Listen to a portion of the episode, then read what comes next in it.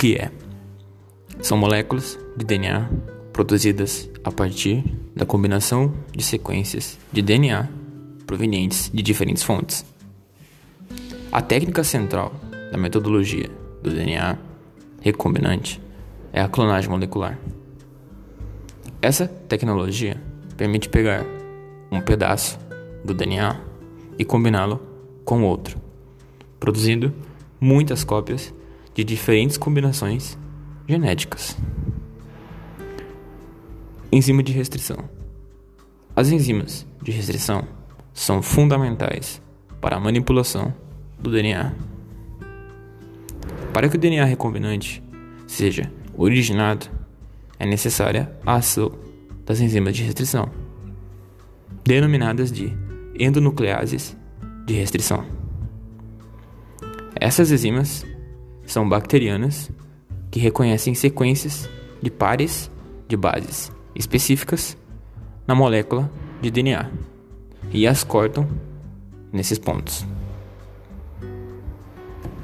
Plasmídio pequeno segmento de DNA circular, independente do resto da célula.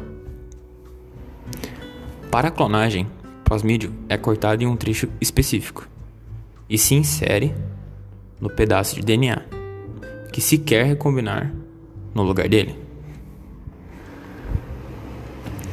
A célula bacteriana se multiplica com o pedaço de DNA selecionado. Tal pedaço de DNA, então, é novamente separado da bactéria e pode ser utilizado para o estudo ou seja o que for. Aplicações: Farmacologia. Na farmacologia, a tecnologia do DNA recombinante tem sido utilizada principalmente para a produção de insulina humana em escala comercial. Os fatores de coagulação, hormônio do crescimento e atualmente estão sendo testadas a partir dessa tecnologia. Drogas voltadas ao tratamento do câncer e da AIDS.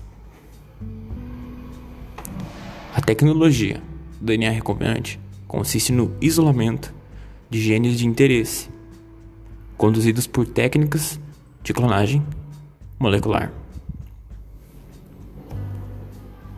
Utilizando vetores de clonagem, a sequência é inserida pela enzima de DNA ligase e com o gene de interesse isolado.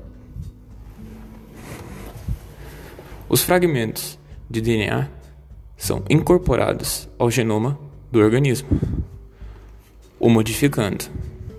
Portanto, na produção de insulina, o gene humano é isolado e recortado por enzimas de restrição.